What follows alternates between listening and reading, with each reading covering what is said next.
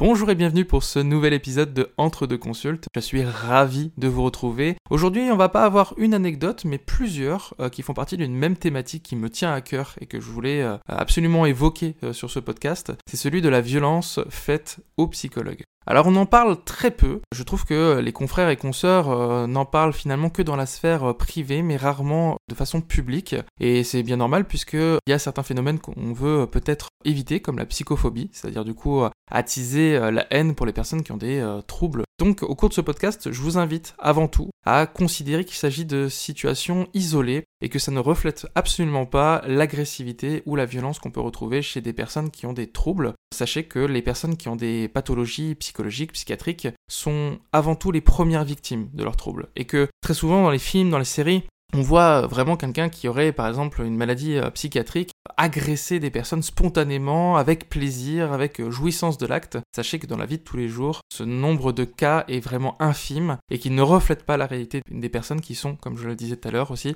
victimes avant tout. Bref, ça étant dit, je vais euh, vous parler un petit peu des fois où moi-même j'ai été violenté, agressé par des patients. Il y aura deux situations qui me concernent et une situation qui concerne une consoeur qui m'a beaucoup touché et après on essaiera de voir si on peut pas faire bouger les choses. Donc la première fois où j'ai été euh, violenté, c'est arrivé euh, dans le cadre d'une institution. Donc je travaillais avec des personnes atteintes de, handicap, notamment dans la sphère de l'autisme. Et il se trouve que un jour, j'étais en train de passer un coup de fil. Je crois que j'avais rendez-vous avec euh, un des usagers de cet établissement à 14h. Et en fait, j'ai commencé ce coup de fil à 13h50 et je savais qu'il fallait que je me dépêche. Et à 14h pile, du coup, j'ai cet usager. On les nomme ainsi parce que comme il y a des éducateurs spécialisés, comme il peut y avoir des animateurs. Si je dis patient moi, en fait, peut-être que du coup l'éducateur ou l'éducatrice spécialisée va pas dire euh, patient. Donc du coup on dit usager puisque ce sont les personnes qui viennent sur place et qu'on accompagne. On peut aussi dire les personnes accompagnées, mais c'est un petit peu long à dire. À 14h, on va l'appeler Michael. Michael arrive à ma porte et toque. Michael a 35 euh, ans et euh, n'a pas accès au verbal. C'est une personne qui ne s'exprime qu'avec des gestes ou des onomatopées, mais qui ne peut pas verbaliser sa pensée. Dans le spectre de l'autisme, il y a des versions très sévères où les personnes ne savent même pas où elles ont mal. Il y a beaucoup de personnes qui vont vous dire qu'elles ont mal au ventre, alors qu'en fait, depuis le début, elles avaient peut-être une écharde à un de leurs doigts, par exemple. Donc on sait que la communication est compliquée et qu'il faut donner un espace conséquent. Je le savais très bien à ce moment-là. Mais du coup, étant pris dans mon appel téléphonique, qui était très important pour une autre personne accompagnée, j'ai ouvert la porte, j'ai fait juste un signe à Michael en disant euh, j'arrive dans deux minutes. Et j'ai refermé la porte. Du coup, une fois que j'ai fini mon coup de fil, j'ai mis un petit peu d'ordre dans mes fiches et je suis allé ouvrir à nouveau la porte pour le laisser entrer dans mon bureau. Sauf que du coup, à ce moment-là, Michael m'a foncé dessus et il m'a mis au sol. C'est-à-dire que j'ai perdu l'équilibre et il m'a vraiment fait tomber sur le dos à plat et il a commencé à me rouer de coups. Il a euh, cassé mes lunettes, il m'a fait saigner de la bouche, un petit bout de dent qui était euh, pas bien solide déjà au départ, qui était encore moins solide. Donc je sais que dans les jours d'après, j'ai dû euh, aussi aller chez le dentiste. Bref, tout ça pour dire que il personnellement, je suis pas trop inquiété par ce genre de situation.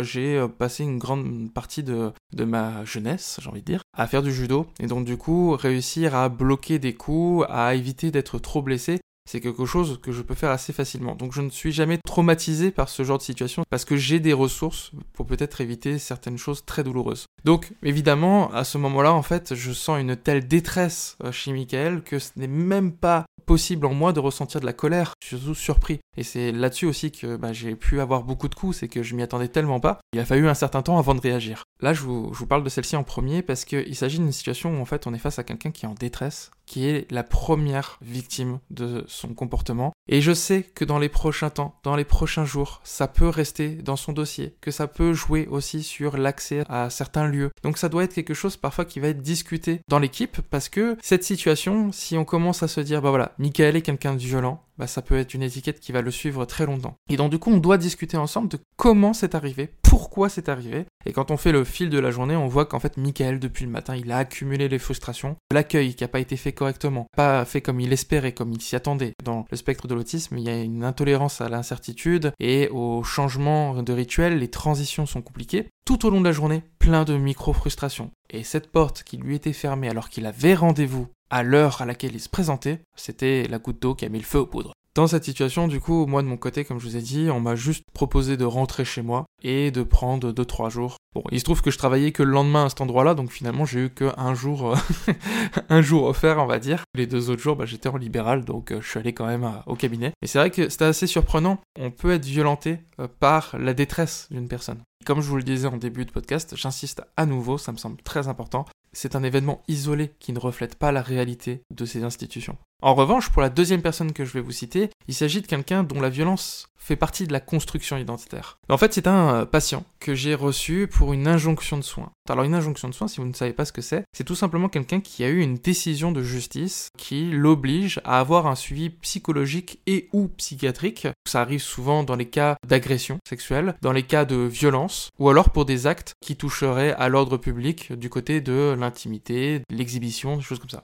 Ce patient venait du coup à la suite d'une bagarre euh, dans un bar où il avait euh, explosé euh, le crâne d'une personne. Bon, on arrive sur ça et le patient en fait se présente toute la séance comme voulant travailler sur son anxiété. Il dit bah voilà je suis un peu anxieux, je sens que ça m'agace vite dès que quelque chose est pas, est pas totalement sûr. Et je sais pas pourquoi mais dès le début en fait je sens que le patient il est pas spécialement motivé. Je, sens qu'il y a quelque chose qui se joue. Et en fait c'est seulement à la fin de la séance qu'il me dit c'est une injonction de soins, est-ce que vous pouvez signer ce papier? Dans ce genre de situation on nous a appris quand on accompagne des personnes en injonction de soins de faire un entretien motivationnel, de vérifier si la personne elle va véritablement investir son travail je ne lui dois pas de signer son papier que la personne doit présenter au juriste. Moi, de mon côté, je dois faire mon travail avec une personne qui veut progresser, et si c'est le cas, effectivement, je peux adhérer à sa demande après, qui est un peu plus administrative. Sauf que là, clairement, pendant toute la séance, la personne m'avait un peu baladé, m'avait pas forcément dit la réalité sur bah, sa demande, et en plus, à la fin, je découvre que je dois signer quelque chose auquel je n'ai pas été préparé. Pour moi, c'était non. Je lui signifie, mais de façon euh, tout à fait euh, correcte, je lui dis, bah écoutez, là, au cours de cette séance, c'est vrai qu'on a parlé de plein d'autres sujets que celui qui vous amène ici pour cette injonction de soins. Ce que je vous propose, c'est de peut-être revenir lors d'une deuxième séance, qu'on travaille vraiment sur ce sujet-là, et peut-être qu'à la suite de cette deuxième séance, effectivement, je signerai pour la première et la deuxième séance. Par contre, là, en l'état, je voudrais pas spécialement signer cette première séance parce que pour moi, elle est en dehors de ce qui a construit notre suivi. Alors que peut-être à la deuxième séance, bah, du coup, on pourra se rendre compte que cette première séance a servi à avoir une alliance thérapeutique. Donc, ça fera peut-être un peu plus sens à ce moment-là. Bon, il l'a clairement pas compris de cette façon-là, il s'est énervé, a commencé à se lever. Je me sentais un petit peu débordé parce qu'il essayait de prendre l'ascendant. Mais je lui ai dit, essayez de garder votre calme. Moi, j'essaie juste de discuter avec vous. On peut trouver des solutions ensemble. Je vous invite à vous rasseoir. On va essayer de, réfléchir à tout ça. Il a eu un deuxième coup de sang et il l'a euh, attrapé mon col. À cette époque-là, j'avais une chemise.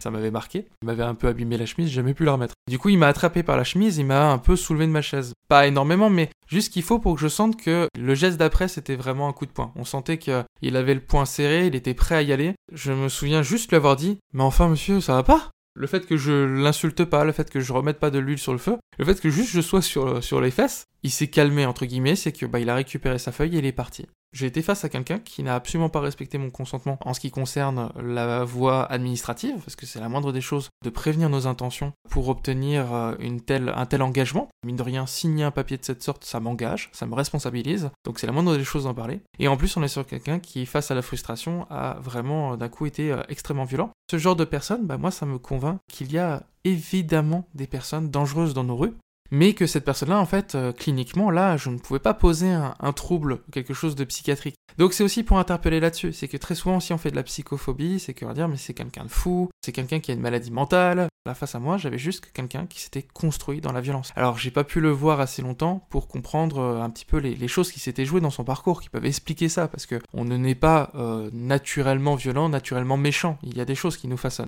Mais j'insiste vraiment sur cette variable-là, c'est que cette personne-là pourrait poser le socle à une forme de psychophobie latente dans notre société. Et ça, pour le coup, j'en ai parlé en supervision, alors euh, plutôt en intervision, avec plusieurs euh, psychologues où on échange sur nos situations. J'ai été euh, assez surpris à ce moment-là, c'était il y a quelques années, de découvrir que mes collègues, notamment femmes, mes consoeurs, avaient même réfléchi la disposition de leur bureau en fonction de ça. C'est-à-dire qu'il n'y avait pas spécialement eu de situations aussi violentes que celle-ci. Par contre, des situations qui auraient pu mener à ça. Donc des situations où la personne sort totalement du cadre et essaye de rentrer dans un jeu de séduction qui commence à sexualiser euh, la professionnelle. Alors il y a des professionnels qui ont dans leur tiroir euh, des choses pour se défendre à portée de main. Mais parfois ça va être aussi avoir le bureau dans un sens pour qu'en fait ça soit elle qui soit le plus proche de la porte. le patient soit obligé de contourner le bureau, euh, contourner certains meubles, si jamais elle doit prendre la fuite. Évidemment, mes consoeurs étant des femmes, elles sont euh, quotidiennement obligées de réfléchir à leur sécurité. Ce que j'ai vécu, c'est euh, deux personnes extrêmement frustrées. Dans le cas de mes consoeurs, c'est une systémie, c'est une culture, c'est une société qui fonctionne comme ça, à avoir la sexualisation à outrance des femmes. Et là, dans une posture où il y avait peut-être une perception du patient de dominé-dominant, alors qu'en réalité, quand on est dans ces espaces-là, on est dans un espace d'égalité, où on est deux experts, l'expertise psychologique et à l'expertise de l'individu, la personne qui se connaît et qui vient pour traiter ces problématiques. Donc, on est sur une pluralité finalement de violences et de micro-violences qui créent aussi une forme de tension.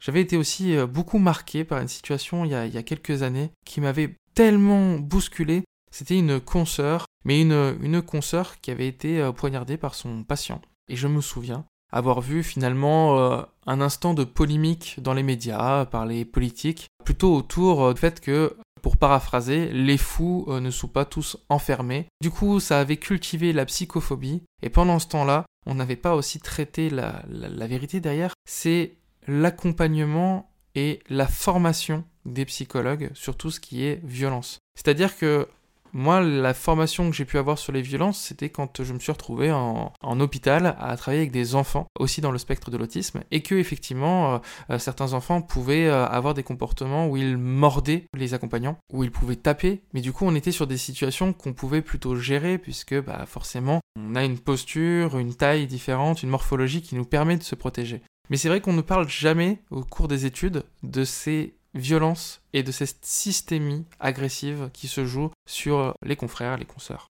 Alors au cours de cet épisode, j'imagine que certaines personnes ne vont pas spécialement apprendre grand-chose, mais je voulais surtout vous interpeller et vous faire réfléchir sur cette notion-là. Le rapport que l'on a à la violence, le rapport que l'on a à l'agressivité, on peut l'observer notamment sur les réseaux quand il y a des personnes qui vont euh, dénoncer des agressions qu'ils ou elles ont subi, quand les personnes vont dénoncer la violence, les discriminations qu'il y a dans certains systèmes, le réflexe de beaucoup de gens va être de dire Ah non, mais moi je participe pas à ça. Ah non, mais moi je, je ne fais pas partie de ceux qui font ça. Il faut comprendre que quand on parle de violence, quand on parle de racisme, de xénophobie, de sexisme, en fait, souvent les personnes ne se sentent pas concernées et se veulent neutres parce que les personnes pensent que parce qu'elles n'ont pas insulté une personne, elles ne font pas de discrimination. Sauf que quand on participe à un système et qu'on ne se met pas dans une posture de lutter contre, on participe pour.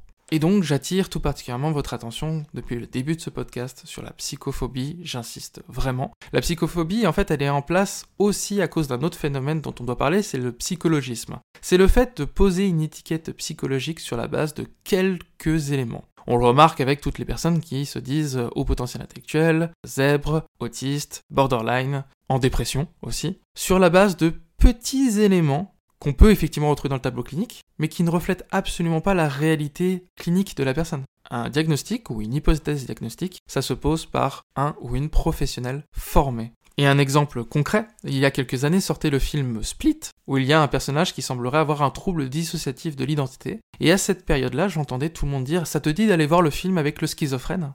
Pareil, dans le quotidien, si quelqu'un commence à avoir un petit peu un côté lunatique, on va dire Oh purée, je suis schizophrène. Et évidemment qu'on voit ce que la personne veut dire, mais en fait, ça renvoie à quelque chose de faux totalement faux. Qui fait que quand une personne va verbaliser qu'elle est schizophrène, on va avoir tout un fantasme autour de la pathologie. On crée des personnes en situation de frustration, des situations de violence, et qui viennent être des biais de confirmation ou une influence des stéréotypes, parce qu'à force de dire à des personnes ce qu'elles sont, elles finissent par se conformer aux stéréotypes.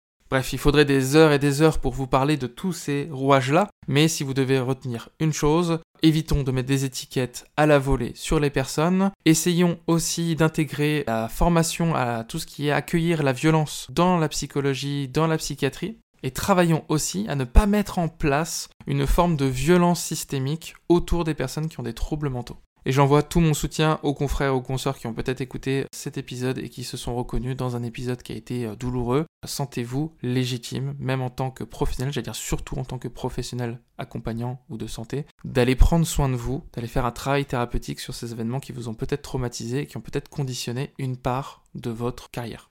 J'espère que vous avez aimé cet épisode et on se retrouve bientôt pour un nouvel épisode tous les mardis. Entre deux consultes, prenez soin de vous, prenez soin des autres.